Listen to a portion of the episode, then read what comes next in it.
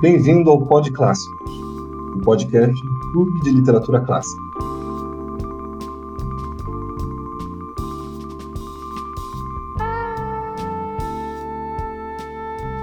Convidada de hoje, Aline Bey.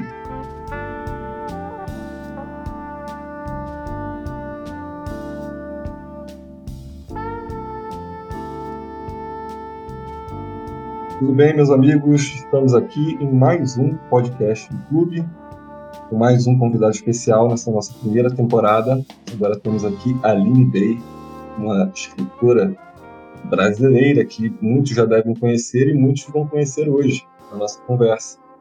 A Aline Bey é de São Paulo, ela venceu é, o Prêmio São Paulo de Literatura é, na categoria Melhor Romance, com menos de 40 anos, em 2018 é, já com seu primeiro romance, que foi O Peso do Pássaro Morto, é, publicado pela editora Nós, em 2017. E logo em seguida, anos é, passados alguns anos, escreveu seu segundo romance aí já pela Companhia das Letras, Pequena Coreografia do Adeus, que também é, foi finalista do 64º Prêmio Jabuti, no ano passado. E a Aline eu pessoalmente tenho uma admiração especial por ela porque eu acabei sendo testemunha de desse processo que levou ela até esse momento que ela já é uma escritora reconhecida, já pertence à literatura brasileira, né? já conseguiu a sua vaga, o seu espaço nessa grande literatura, porque eu, por, por um acaso do destino, acompanhava anos atrás muitos blogs e escritores independentes, procurando, né? E eu tenho isso, confesso, essa obsessão de ficar perguntando para todo mundo, peraí, você, qual a mensagem que você quer passar? Por que, que você está escrevendo? Porque existe algo hoje no mundo que me parece muito hostil a alguém ser um artista e, sobretudo, um escritor. Então, sem eu me alongar demais, dada a sua apresentação, quero te desejar uma boa tarde e perguntar se está tudo bem, tudo certo? Olá, José, tudo bem? Boa tarde. Boa tarde a todos que estão ouvindo, a todas. É um prazer estar aqui conversando com você. Muito feliz de poder revisitar um pouco dessa jovem jornada, mas que às vezes parece até bem longa, né? Se a gente olhar de perto. Então, acho que vai é ser bem legal. Não, essa jornada eu acabei acompanhando de camarote ali, sem querer, né? Como eu havia falado. Porque me lembro dos, dos seus contos lá na época do blog Oitava Arte, que eu acho que está até extinto hoje, né? Infelizmente, uhum. sim. É, até eu teve uma época que fui procurar esses textos mais antigos para até comparar e ver pô, qual a decisão que ela tomou para escrever dessa outra forma. Mas para começar, eu queria que a gente tratasse um tema primeiro que é o que mais me chama a atenção, assim. É, e aí, naturalmente, a gente já vai entrar no tema da sua obra, do que você quer transmitir para o mundo. Né? Porque uma coisa que, que eu me lembro que aconteceu é que você era uma escritora independente, tinha lá aquela era de ouro, né, que já houve na internet, acho que hoje acabou um pouco, dos blogs literários, talvez esteja voltando um pouco com Substack ou com newsletters, coisas assim, mas eu sinto que está um pouco mais fraco hoje isso, sabe, as pessoas se exporem em texto. E você é, entrou numa oficina do Marcelino Freire, não é isso? Em São Paulo. Sim. Eu acho, e eu tenho a impressão de que o fato de você ter passado por essa oficina foi um catalisador, assim, um processo que já aconteceu com você. Pode falar bem livremente, porque eu tenho muita curiosidade de saber como foi essa sua trajetória, de você despertar em, em si mesmo esse interesse em expressar alguma coisa e levar isso a sério a ponto de dedicar a vida a isso. Como foi essa, essa, esse percurso? Que lindo, José. Obrigada. Eu acho que você tem razão. A oficina do Marcelino foi um portal que se abriu. Ele já estava aberto, mas é, com a presença do Marcelino e das outras pessoas ali no grupo de oficina, as coisas é, se abençaram de uma maneira muito profunda, sabe? Mas eu acho que para te contar e contar para as pessoas que estão ouvindo a gente um pouco essa, essa trajetória, eu acho que eu preciso voltar é, mais recuar um pouco no tempo e falar da minha vivência no teatro, que foi o meu primeiro momento uh, de arte e que começou muito cedo. Eu desejei ser atriz desde criança. Eu sou leitora também uh, desde muito menina. Os livros sempre me interessaram e, e essa atenção que eu tenho com eles é orgânica, nunca ninguém me incentivou a, a ter um interesse meu uh, pelo mundo dos livros e pelo mundo das artes, naturalmente. E eu acho que o fato de não ter livros em casa, na, na época da minha infância, fez eu desejar memorizar esses livros é, em mim. E, e, eu acho que o teatro, o teatro foi chegando a partir da memória, então, né? Desse desejo de, de guardar histórias dentro. E não só dentro, mas transportar essas histórias para outras pessoas. Eu acho que o teatro nasceu nesse movimento de infância e adolescência. E aí, com 15 anos, eu comecei a estudar teatro profissionalmente, eu fiz o Sereneno, e uh, o meu contato com os textos foi muito profundo. Eu nunca escrevi até o momento que eu comecei a escrever, então não é que eu fui uma criança que escreveu, ou uma adolescente que escreveu poemas, nada disso, só escrevia o que me pediam redação, tinha um prazer nisso, mas também tinha prazer em muitas outras coisas, então nunca bateu um sino, assim como se uh, ser escritora pudesse ser um caminho para mim. Estava muito focada em ser atriz. E eu acho que também tem uma coisa interessante que o, teatro foi esse trânsito, né, de histórias dentro e fora, e os livros eram uma coisa um pouco sagrada, e essas pessoas que tinham escrito esses livros. A gente está aqui falando de clássicos também, né? Eu acho que o nosso contato com os clássicos se dá quando a gente é bem menino, quando a gente é jovem. E essas figuras, grandes figuras da nossa literatura e também da literatura estrangeira, eram fantasmas, pessoas mortas, geralmente homens brancos, muito inacessível essa figura do escritor. Não se materializava em carne. E eu acho que isso faz toda a diferença, a representatividade, ainda mais para uma autora é, jovem, né, uma mulher, enfim. Então, uh, parecia que não era um direito escrever, né? É, parecia que o direito era ler mas escrever é uma coisa bem afastada é, do meu senso lúdico. Então, fui fazer teatro, comecei a ler no teatro peças, dramaturgia, que eu ainda não tinha entrado em contato. Eu acho que a leitura da dramaturgia já começou a moldar alguma coisa em mim, alguma coisa que eu ainda conscientemente não tinha notícia, mas que já estava, a transformação já estava acontecendo, né? É, li autores muito bons e pela primeira vez li plenamente esses autores, porque estava lendo em grupo com teatro para montar, então Tennessee Williams, Nelson Rodrigues, Chekhov, comecei a entrar em contato com uma literatura que até então me parecia mais fechada. E isso foi criando né, um caldo em mim. Eu não teria saído do teatro se não tivesse é, sentido ah, na minha casa uma pressão grande para que eu tivesse uma outra profissão, porque o teatro, ah, a arte no Brasil, né, é muito difícil de, de manter a nossa vida prática sendo artista. A gente conversou um pouco sobre isso, né, dessa resistência que a gente sente na sociedade para um artista florescer. E, e, é claro que tudo precisa de um tempo, né? As coisas também não se dão é, rapidamente. Um artista não se torna quem ele poderá ser de um ano para o outro. Eu acho que é um trabalho sempre imersivo, longo, e um investimento emocional, é, intelectual, é, corporal, bem profundo, né? E eu acho que muita gente precisa abraçar esse artista para que ele se forme plenamente. E geralmente não é isso que acontece, né? Então, como o teatro tem essa, é, essa dificuldade de pagar as contas e precisava ter uma outra profissão, é, eu acabei tendo essa su sugestão mesmo uh, da minha família para estudar letras, uh, por gostar muito de ler. E aí eu fui fazer letras, e lá na faculdade de letras eu comecei a escrever. E logo que eu comecei a escrever, é, eu acho que isso vem muito de um, voltando um pouco na minha fala, essa questão da representatividade, né? Eu conheci é, pessoas que escreviam, poetas, jovens que estavam na turma comigo, é, que faziam sarau, que transitavam com as suas poesias pela universidade, e isso virou uma chave importante em mim. É, e eu comecei a escrever e nunca mais parei. E a minha escrita ela sempre foi muito compartilhada. Eu uh, hoje dou muitas oficinas e às vezes sinto, especialmente nas escritoras, que há uma dificuldade em compartilhar os seus textos com as pessoas, é, pelo peso mesmo uh, do patriarcado né, nas nossas vidas de artista. Então, essa gaveta é um espaço onde essas mulheres escondem o que escreveu ou ficam também muito presas numa escrita da intimidade, como diário, como as cartas.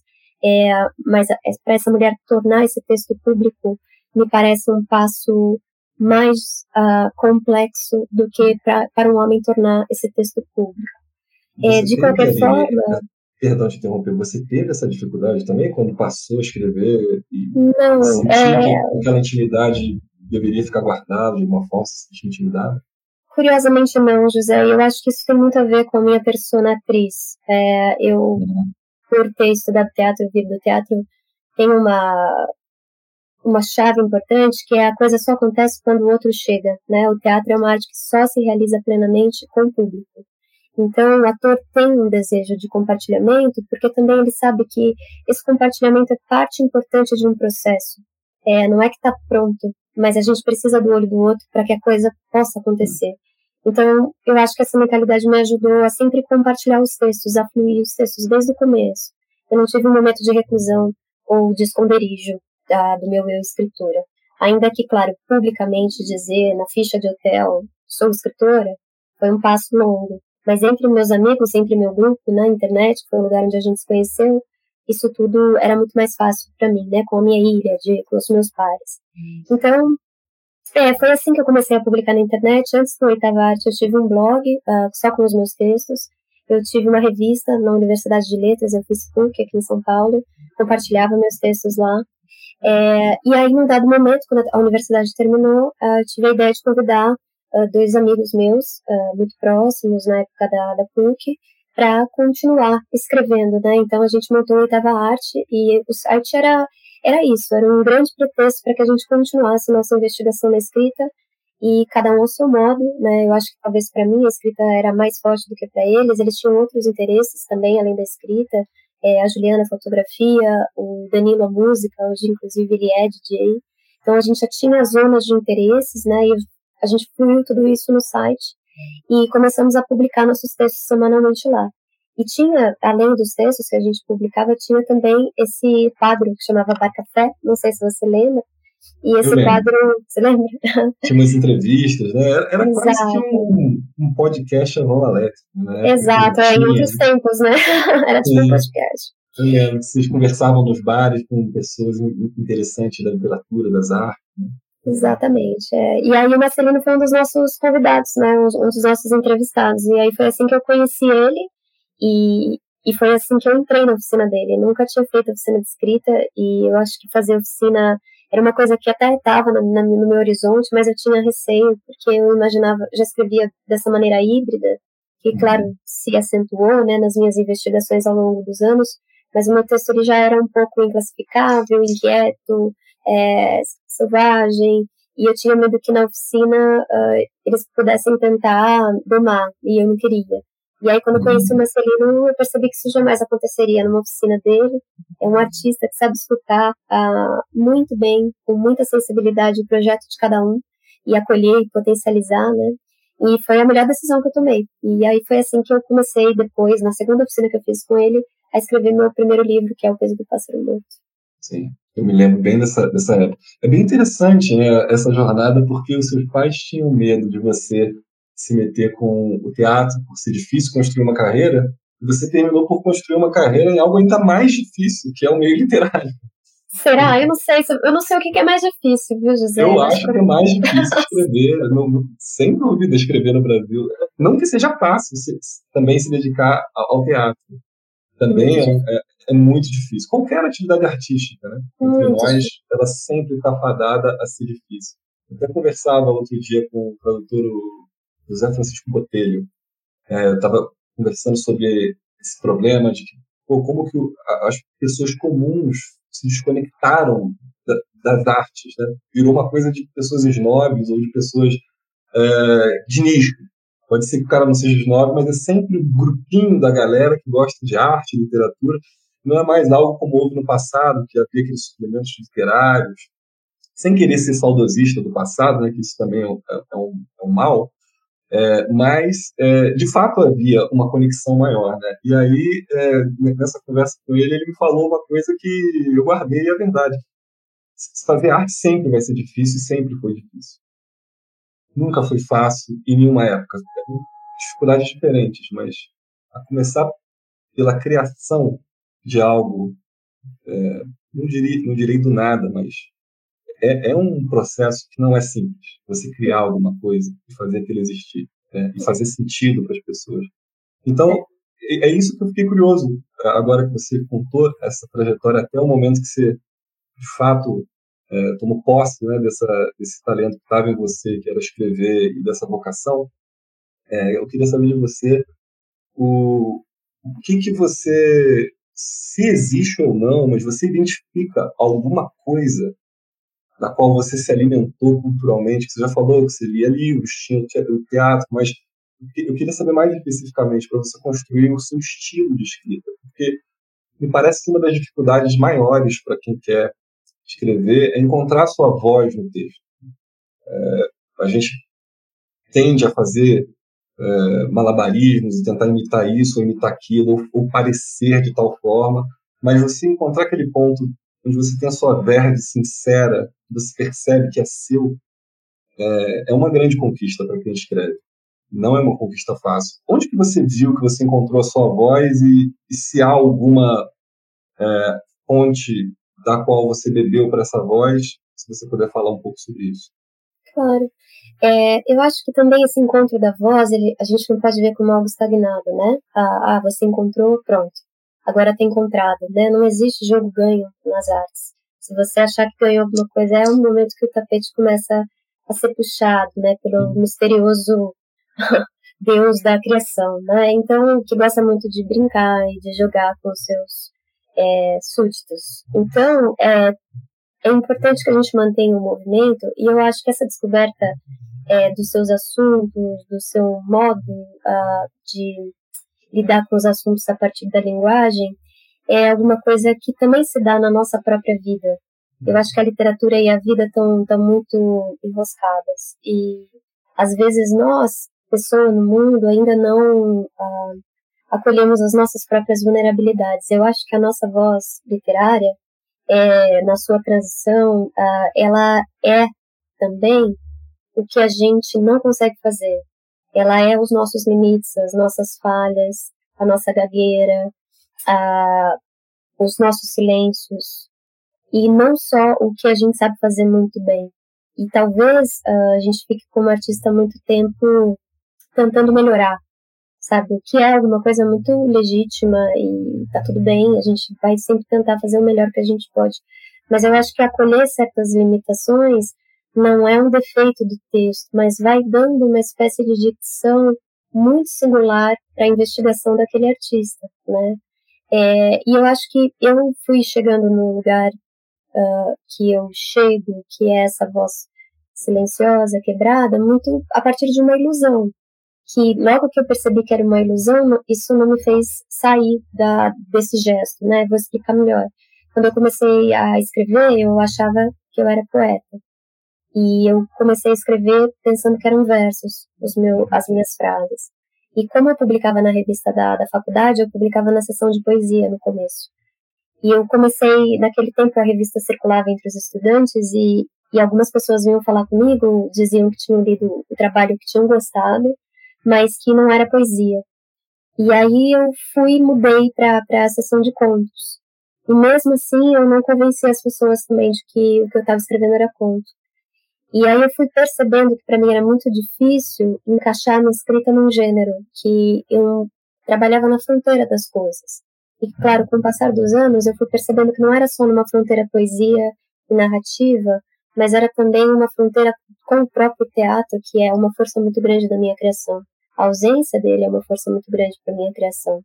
E o teatro, no sentido amplo da dramaturgia, dos textos dramatúrgicos que eu li em um período de formação, mas também o teatro como entidade, como um lugar, uh, um espaço de criação sagrado, é, que o escritor vai ter que encontrar o seu próprio teatro dentro de si, né? É, eu uso a palavra teatro, mas pode ser ateliê, pode ser tempo, pode ser templo também, pode ser o que for, mas é esse espaço sagrado de criação que é um espaço de concentração, onde o jogo começa a acontecer, o jogo cênico, o jogo lúdico. Então, teatro para mim é esse lugar. Conforme eu fui assumindo essas forças e essas ausências também, porque eu escrevo a partir da falta, é, eu acho que a minha dicção ela começou a, a se mostrar, né? Porque eu já não impedia mais que, que ela se mostrasse. Eu não estava tentando escrever como ninguém, eu só estava tentando realmente acessar é, essas forças que ao mesmo tempo eram vulnerabilidades, né? Então eu acho que é isso. E o nosso estilo, claro, ele vai se dando muito, ele, como eu disse, né, em reitero, eu acho que é uma questão de movimento. Ele está sempre mudando. A minha escrita mudou muito no, decorrer dos anos. E eu acho que as leituras que a gente vai fazendo de mundo, é, o modo como a gente vai descobrindo a si mesmo em relação ao outro, em relação ao espaço, é, o modo como a gente vai, enfim, lidando com as nossas perdas, com os nossos lutos, e, e claro, lendo muito, né, é, livros mesmo, assim, dizendo de literatura. Eu acho que a gente vai, é, o que a gente lê vai se infiltrando em nós, não tudo, tudo que a gente lê, mas algumas coisas têm um poder muito grande é, em nós, né, e, e às vezes a gente nem reconhece no primeiro momento, e de repente a gente percebe o quanto aquilo uh, foi importante para a gente chegar num determinado título, numa determinada personagem, ou também às vezes não percebe. Não acho que tudo é consciente no processo criativo, eu acho que boa parte fica no lugar do inconsciente e eu acho que é bom que seja assim. É, então acho que é isso. Muito interessante. É, é, curioso porque eu venho conversando nos últimos dias com várias pessoas né, para gravar essa temporada e eu tenho mais ou menos essa mesma é, curiosidade eu estou conversando com vários criadores, né, artistas, e é curioso como cada um de fato tem um processo diferente, né? tem uma maneira pessoal de abordar o problema da criação, de você produzir arte. E, e me chama a atenção, por exemplo, quando, você fala agora sobre essa criar sobre aquilo que falta, né? sobre aquilo que você não tem domínio, sobre aquilo que você não tem é, perícia e controle. É, eu, eu fico curioso de saber, porque você falou também que você é uma leitora ávida, né?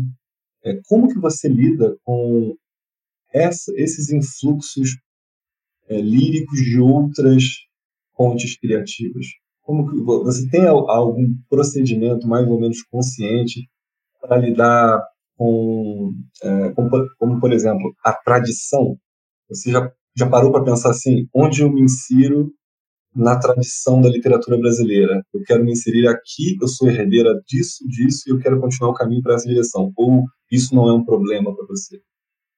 Não, não é desse modo que eu penso. É, eu, penso mesmo a partir dos meus gestos e também quando eu leio uh, e tenho leituras que me influenciam, que eu sinto que são faróis, como eu costumo dizer, né, obras que de alguma forma é, tocam em assuntos e formas que eu gostaria de tocar ou já estou tentando tocar uhum. e de uma forma ainda mais potente uh, e levado às últimas consequências com ainda mais coragem é, isso me abre portais corporais então o modo como eu lido com as minhas influências é musicalmente uh, não historicamente eu acho que essas análises elas ficam muito do lado de fora do meu uhum. teatro digamos assim e claro que elas vão acontecer, podem acontecer, mas não, não acontecem comigo realizando essa análise. Eu acho que eu sou a pessoa menos indicada para fazer esse tipo de é, é, mapeamento.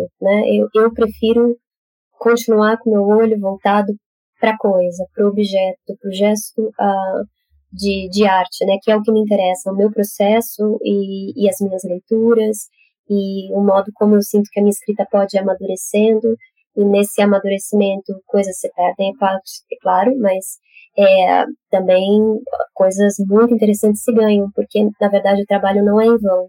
Todo o estudo e dedicação ah, não é em vão. A gente realmente vai sentindo que alguma força misteriosa vai abrindo caminho e, e que a linguagem vai, vai chegando num ponto onde ela pode fincar o pé numa vista e dar conta, nem que seja de um detalhe mas um detalhe epifânico, um, um detalhe com movimento. E isso é um prazer, né, um grande gozo. Eu acho que para quem escreve, chegar nesse lugar de, de conseguir captar sem matar é a essência do mundo das coisas. Então, é, para mim, é, é, desse lugar que eu falo como artista. Perfeito. É, você falou do, dos objetos, né, aos quais você está voltada. Você seria capaz de dizer eu sei que isso pode ter um caráter mutável também, conforme você mesmo disse. Mas você consegue me dizer, nesse momento da, da sua, do seu processo como artista, quais que são os grandes objetos que chamam a sua atenção? Eu tenho uma caixa de memórias aqui é, no meu ateliê, uma mala, uh, onde eu tenho colecionado objetos que às vezes são objetos que eu encontro na minha casa, que eram coisas minhas da infância, mas às vezes são coisas que eu ganho da minha mãe, que eu encontro na casa dos meus pais, às vezes são coisas que eu encontro na rua, Eu não sei exatamente de onde vem a força dessas coisas, porque nem sempre é óbvio. Eu acho que na maioria das vezes não é, né? Por exemplo, um amigo meu, Felipe Blanco, que é um poeta, que inclusive conheci na PUC, foi uma das razões pelas quais eu comecei a escrever, né, a arte dele. Ele tem um projeto muito lindo que chama O Carteiro é o Poeta, onde ele escreve uh, e ele manda, envia pelo correio, né, o trabalho dele para algumas pessoas, então são livros numerados.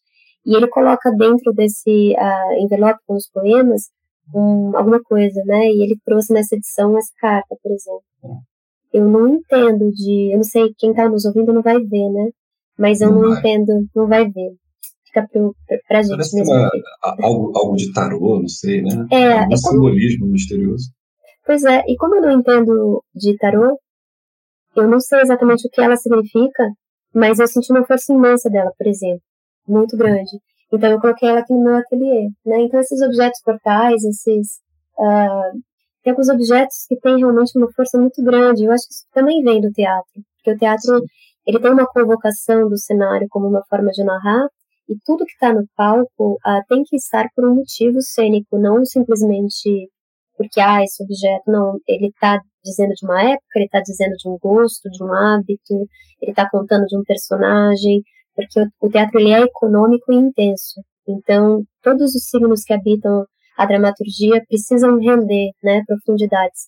E por mais que um romance, por exemplo, que é o gênero que eu mais me dedico, por mais que me dedica de uma forma muito peculiar, mas é como eu considero que o meu trabalho ganha mais uh, fôlego, né? Pelo romance, e a gente pensar que o romance ele pode convocar o mundo todo, né? Porque é palavra, porque não é coisa, não precisa trazer para cena. Se você quiser chamar o mar, quiser chamar as pedras, os alienígenas, a conte, tudo isso pode estar, porque é palavra, né? Não ocupa espaço. Mas, assim, no meu projeto, eu fico pensando que ocupa, assim. Então, todas as palavras, todas as imagens que estiverem, que estejam por um motivo uh, que, que seja narrativo, uh, que aquilo possa também dar conta de camadas é, e que sem aquilo a história seria prejudicada, ficaria uma lacuna muito é, ferida ali, né? Então, acho que é um pouco sobre isso. Interessante, você entendeu a minha pergunta num sentido muito concreto e material, né? Parece que a, a, sua, a sua mente tem uma tendência mesmo a procurar as coisas materialmente, ter esse contato é, físico, visceral.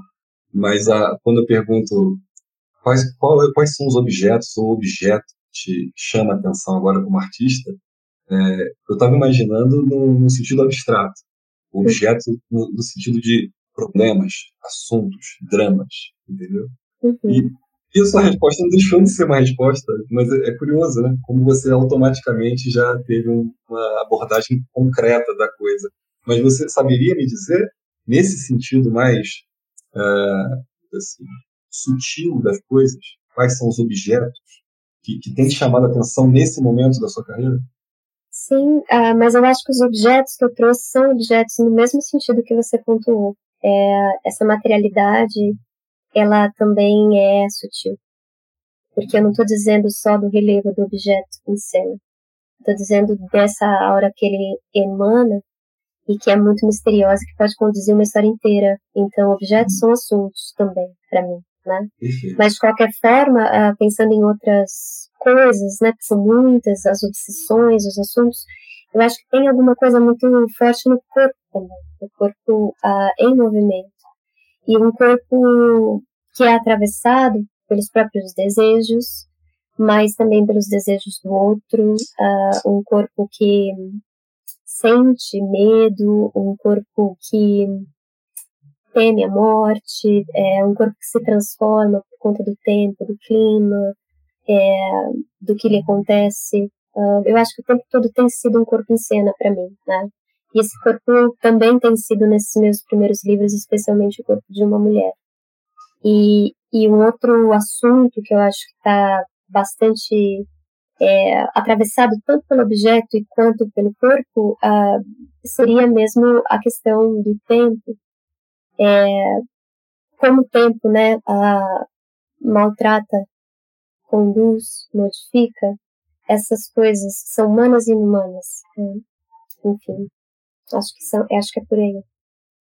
Perfeito. Aline, eu queria desviar um pouquinho o assunto para um outro aspecto, que ficou faltando a segunda parte ou a consequência lógica daquela primeira parte que você falou que você chegou até a, o seu primeiro romance. Logo em seguida, o seu primeiro romance foi, foi um sucesso crítica, atraiu leitores. E esse é o ponto que me chama muito a atenção na sua trajetória, que é algo que parece que você tem, de algum modo, alguma resposta, é, conscientemente ou não, ao problema que me aflige tanto, que é o problema de por que as pessoas estão afastadas da literatura que está acontecendo agora. Né? No máximo tem ali uma conexão com alguma coisa da escola e tudo, mas de literatura mesmo, o de arte que está acontecendo agora, são os, as tribos, né? os nichos, os grupos. Mas parece que você, de algum modo, conseguiu respostas para esse problema, porque eu vejo que você, de uma forma muito natural, alcançou as pessoas e é lida. Que eu acho uma coisa extraordinária para quem está criando uma, é, literatura no Brasil. Né? É, o que, que você diria para alguém que é um jovem escritor, ou não tão jovem, mas que sente essa vocação e está passando por essa experiência de querer se expressar e sentir essa necessidade? É, o que você diria para essa pessoa? Como que ela faz para a voz dela ser ouvida? É uma grande pergunta, José. Quem dera eu tivesse essa resposta assim, para dar para as pessoas, né? Não acho que é uma coisa tão fácil da gente diagnosticar, porque eu não acho que é uma força que vem de um lado só. É, o nosso uh, país de leitores em formação tem complexidades políticas, socioeconômicas que são assim uh, imensas e o livro é só uma delas, uma das questões, uma das coisas maravilhosas que não chegam para todos, né? É, e o hábito da leitura é uma coisa que precisa ser é, trabalhada, cultivada é, com muito afinco, tanto quanto a, a, a escrita. Como a gente disse né, no começo do nosso papo, que um escritor vai começar a escrever e a sua escrita provavelmente não vai lhe dar um prazer estético ainda. Ele vai escrever coisas que não são exatamente o que ele gostaria de escrever, coisas às vezes extremamente inocentes na folha, frágeis, mas o exercício de continuar, a teimosia de continuar a escrita é, e continuar estudando e continuar tentando, vai dando uma espessura para o gesto ao longo de muito tempo. E eu acho que a leitura é a mesma coisa. É, não é uma coisa do nada que vai acontecer, sabe? Algumas pessoas chegam no mundo com esse desejo de livros, mas são raras as pessoas. Na verdade, isso precisa ser estimulado de uma forma, inclusive, afetuosa, que não é o que a escola tem feito, ou pelo menos no meu tempo uh, de estudante não fez. Uh, a leitura, ela sempre esteve a serviço de uma outra coisa, que era, inclusive, mais velhos, né, o vestibular, que é ter uma profissão, enfim. Então a gente lia livros que depois, ao longo da nossa vida, a gente vai reler e percebe a profundidade desses trabalhos, né? Porque não tinha maturidade para entrar em contato com obras daquela. É, e, e aí, com o tempo, você vai ler aquilo, não assim, acumulando essa de Queiroz, uma chave de Assis com Clarice Lispector, com Graciliano Ramos, é, para fazer uma prova, para ir bem, para poder competir com outras pessoas. Enfim, tudo isso não é leitura. Tudo isso é uma outra coisa, né? Eu acho que falta liberdade para as pessoas escolherem seus livros, para os jovens escolherem seus livros. Não se deve ler só ao que está catalogado como clássico, como boa literatura. As pessoas precisam ler o que elas quiserem. Inclusive, uh, é um caminho errante esse de leitor. A gente não nasce sabendo o que a gente gosta de ler. A gente vai descobrindo e esse gosto também vai amadurecendo, se moldando. Então, para alguns pode ser maravilhoso ler um tipo de literatura de terror, para outros pode ser maravilhoso ler poesia, para outros pode ser maravilhoso ler as duas coisas, e tá tudo bem, é como música, né, que a gente escuta o que a gente gosta. Eu acho que o prazer também é um dado muito importante. A gente precisa entender como mundo, tá, como país, que é prazeroso ler, que tem uma coisa muito importante que a gente tira dessa atividade, não é uma coisa chata, tediosa ou solitária, mas um, quem lê sabe, é alguma coisa muito importante que acontece com o nosso corpo e nossa presença. A gente vai ficando mais dono dos nossos desejos quando a gente lê. E é também uma ampliação de mundos, né? A gente não fica só com essa vida que a gente tem, que é esse corpo, esse jeito, esse lugar de fala. A gente vai expandindo de uma forma muito humana. Então a literatura ela tem, mesmo que ela não tenha uma função por ser arte, ela proporciona é, muita qualidade de vida para as pessoas que se entregam a esse gesto. Então, eu acho que é uma formação de leitores. A gente, como pessoas da, dos livros, a gente não pode achar que os leitores vão chegar e ficar esperando passivamente que eles cheguem e venham nos visitar só pelo fato de que a gente escreveu um livro. Eu acho que a gente precisa construir o público leitor da maneira que a gente puder, cada um tem o seu jeito, né? É, o meu foi uh, estando corpo a corpo com as pessoas que poderiam se interessar é, em ler o meu trabalho. E isso foi desde sempre, não é agora que eu publico. Eu sempre fui alguém que transita, né? Acho que contei lá no começo desse trânsito do teatro. É, e eu sempre gostei da poesia porque eu acho que os poetas são móveis. Sempre foram, no sentido da mobilidade na cidade. Um poeta faz sarau, caminha, atravessa a cidade com o seu poema e, inclusive, escreve em lugares públicos.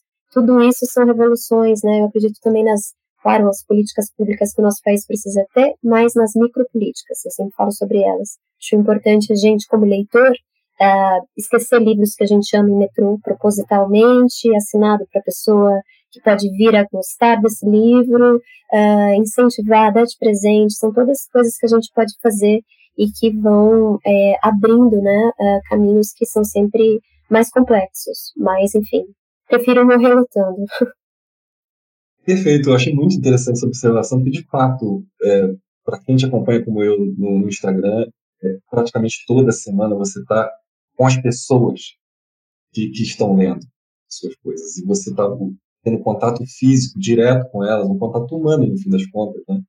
Eu me lembrei de um verso do Murilo Mendes que ele fala do, dos homens numa torre de ametista, fazendo aqueles deboches de primeiros modernistas com o que eram os poetas da geração anterior. Mas parece que algo disso foi tão é, justamente criticado por aqueles poetas modernos permaneceu de algum modo no mundo cultural por essa distância entre quem produz a cultura, quem é o artista e as pessoas.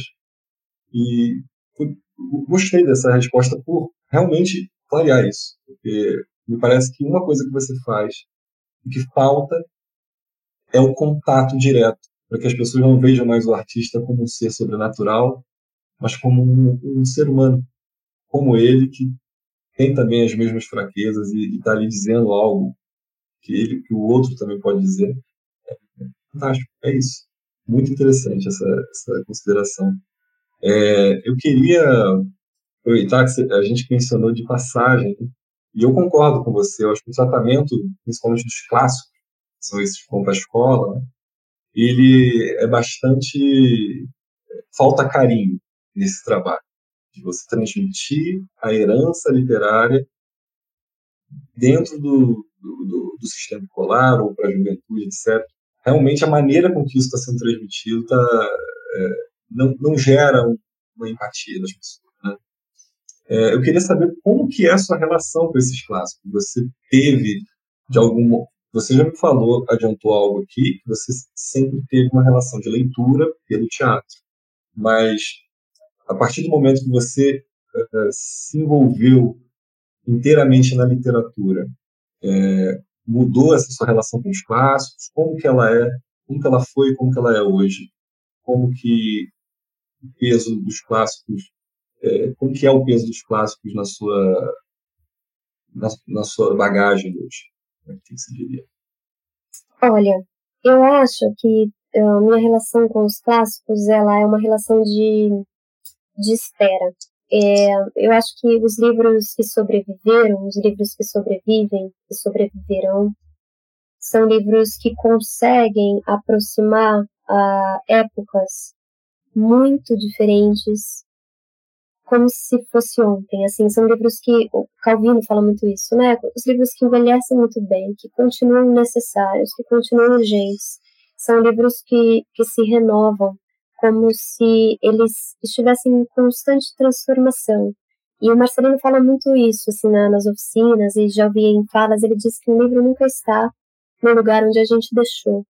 Eu acho que o clássico tem, tem isso, essa ebulição interna, e cada vez que a gente volta como geração a um clássico, ele ainda ressoa, ele se renova, novos pactos imagéticos, políticos vão sendo feitos, aquilo ainda cabe uh, profundamente no nosso tempo, na nossa angústia do hoje.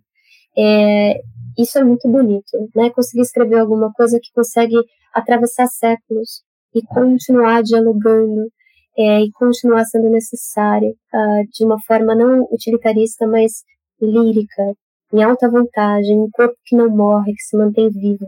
É, a longevidade dos clássicos é impressionante, como qualquer corpo que consegue atravessar mais de 100 anos, né, um tempo longo. Enfim, a minha relação é de respeito e por isso que eu digo de espera, porque eu acho que como leitora eu também tenho meu próprio percurso de amadurecimento. E nem sempre eu uh, as pessoas dizem, ah, tem os livros que você precisa ler para ter um, o que é cultura, né? Para você ser uma pessoa culta, então tem, você tem que ler Proust, você tem que ler Machado de Assis, você tem que ler Tolstói, você tem que ler Shakespeare e tal.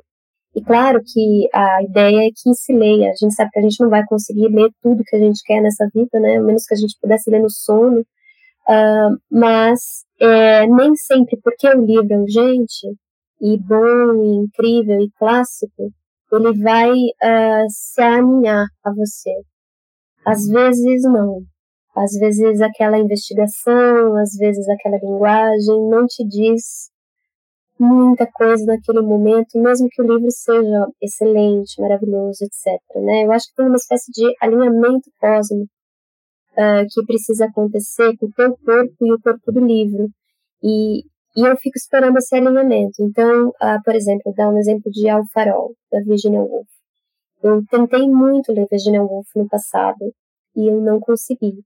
O livro era como se ele tivesse escrito em uma língua que eu não conseguia acessar.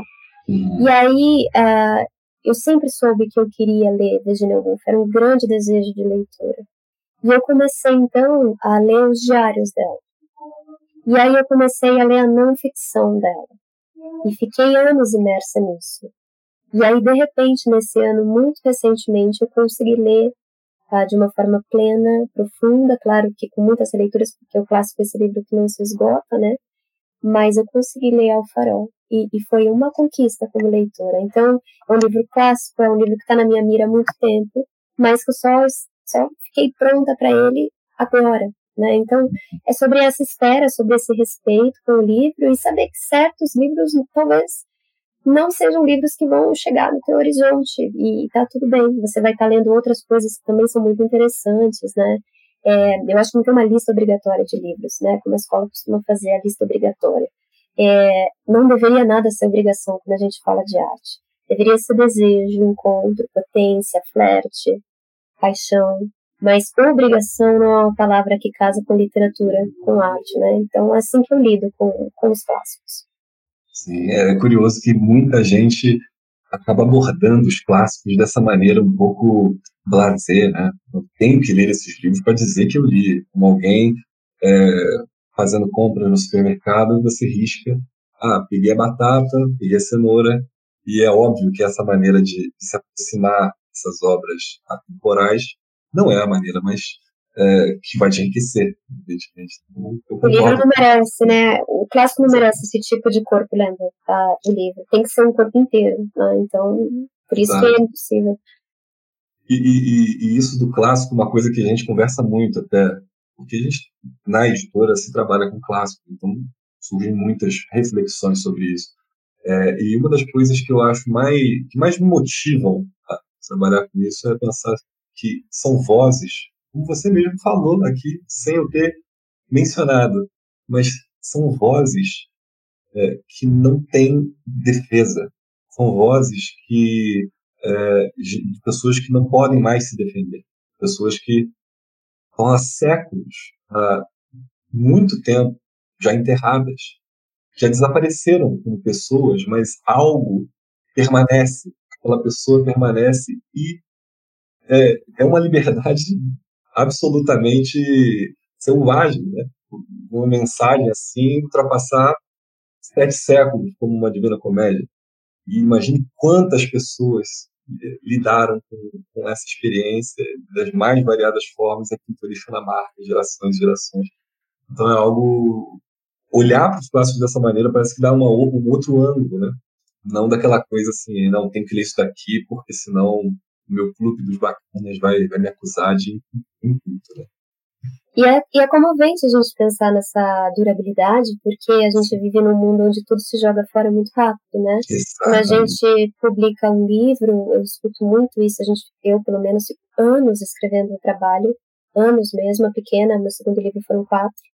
Uhum. É, e aí as pessoas já te perguntam logo qual é o seu próximo livro, né? Como se todo gesto fosse descartável. E eu acho que um livro não pode durar um ano ou dois, né? Um livro ele precisa sobreviver, mesmo que ele não se torne um clássico, é, ele precisa sobreviver um pouco mais do que isso. É, e eu acho que tem uh, isso na nossa sociedade capitalista, né? logo jogar fora para adquirir algo novo, algo novo, né? Para tentar conhecer algo novo que se adquire uh, constantemente, uh, tapar um vazio que não é sobre essa mercadoria, essas questões mercadológicas, mas é algo puramente existencial, então nunca vai ser sanado, né? O capitalismo acho que sabe disso muito bem, por isso que o consumo continua e continua. Né?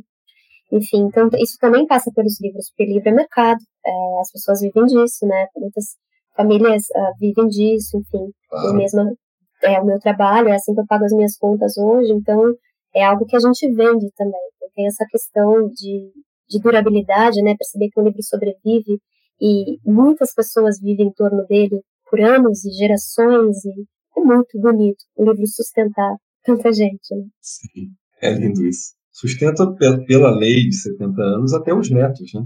Exato, é bonito. É, é uma herança e tanto. Sem dúvida. Aline, vou, vamos passar agora então para a fase final, já estamos quase encerrando, faltam 10 minutinhos para a gente fechar. Eu tenho aqui um questionário que eu estou usando com todos os nossos convidados, um questionário levemente inspirado no famoso questionário de Proust. Tá?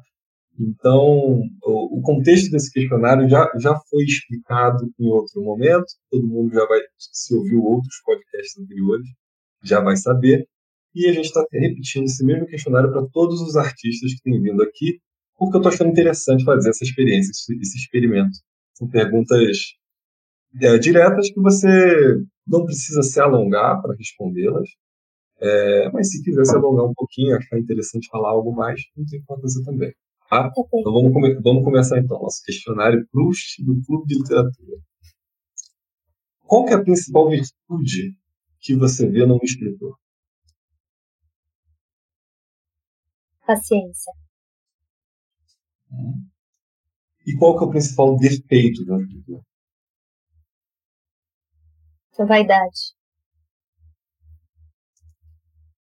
Qual é a obra de arte é, perfeita, na sua opinião? Perfeita. Olhando aqui a minha biblioteca. Ai, tudo que a Clarice Lispector fez. Maravilha. Defensável. Qual que é o seu personagem fictício favorito? Tem um personagem que eu gosto muito, que tá na minha cabeça porque eu vi a edição agora nova, né, que é o Stoner, do John Williams. Uh, é um livro que foi publicado no Brasil pela Rádio Londres há uns anos atrás, e aí a Rádio Londres faliu, e o livro ficou fora do catálogo, é, na estante virtual, assim, é super caro, e, e agora vai ter uma reedição, e eu vi na, na, na internet há tempo, por isso estou com isso na cabeça. Mas é um personagem muito bonito, uh, que me marcou profundamente como leitora. Então, estou. Como ele é? Você consegue, em poucas palavras, descrevê-lo? Ele é um. Ele é, ele é um professor, uh, um poeta, eu sinto no fundo, ainda que isso não fique claro, que nasceu num lugar onde esperavam dele uma outra coisa, que ele tivesse outra atividade, e muito calmamente, muito de uma forma muito singular, que é a forma dele, uma forma pacata, ele vai direcionando a vida dele para o sonho dele, que é se tornar esse professor. Mas às vezes a gente conecta né, uma vida legítima, com, assim, alinhada aos nossos desejos, uma espécie de fúria, ou coragem, ou guerrilha uh, constante.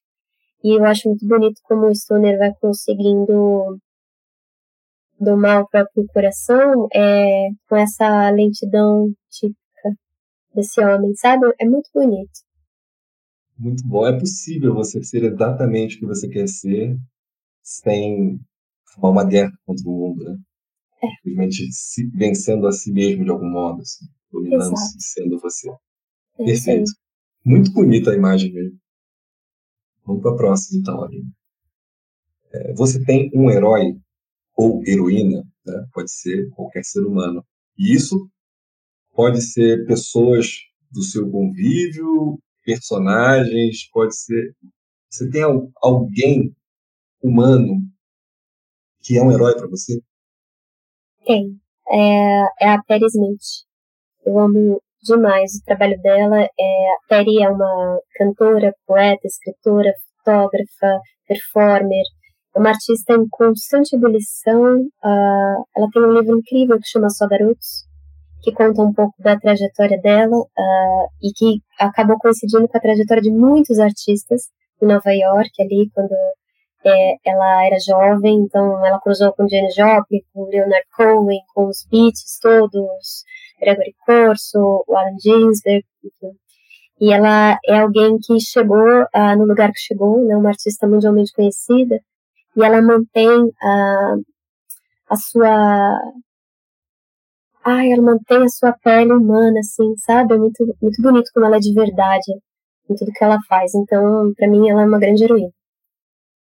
Maravilha. É, que música que você tem escutado, Aline?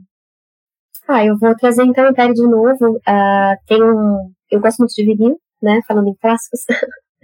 é o meu vício uh, uh, analógico, digamos assim, e, e, eu ganhei de aniversário Horses, da Perry Smith, que é um livro, é um disco icônico, né, e tenho escutado muito. Então, fica a dica. Legal. É, e seu filme preferido? Filme? Você tem um filme preferido? Porque tem Ai, gente que... Eu, por exemplo, vou, vou confessar um, um pecado meu aqui, cultural. Eu tenho um filme preferido, mas assim, eu, eu sou péssimo em cinema. É uma área que eu preciso melhorar. Eu durmo, eu não consigo ver tela por muitas horas assim, filme, mas eu vou melhorar isso. Assim, eu...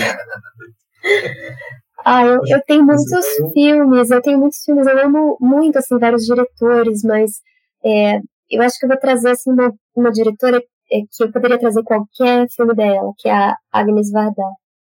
E aí eu vou trazer o Daguerreótipos, que é um documentário, eu adoro documentários, e a Agnes faz um tipo de documentário que é um, é um, cine, é um cine ensaio, né? É, e é muito bonito ver o que ela consegue construir em cena. Mas eu recomendo a obra completa da Vardar. Legal. É, qual que é o seu maior medo como uma artista?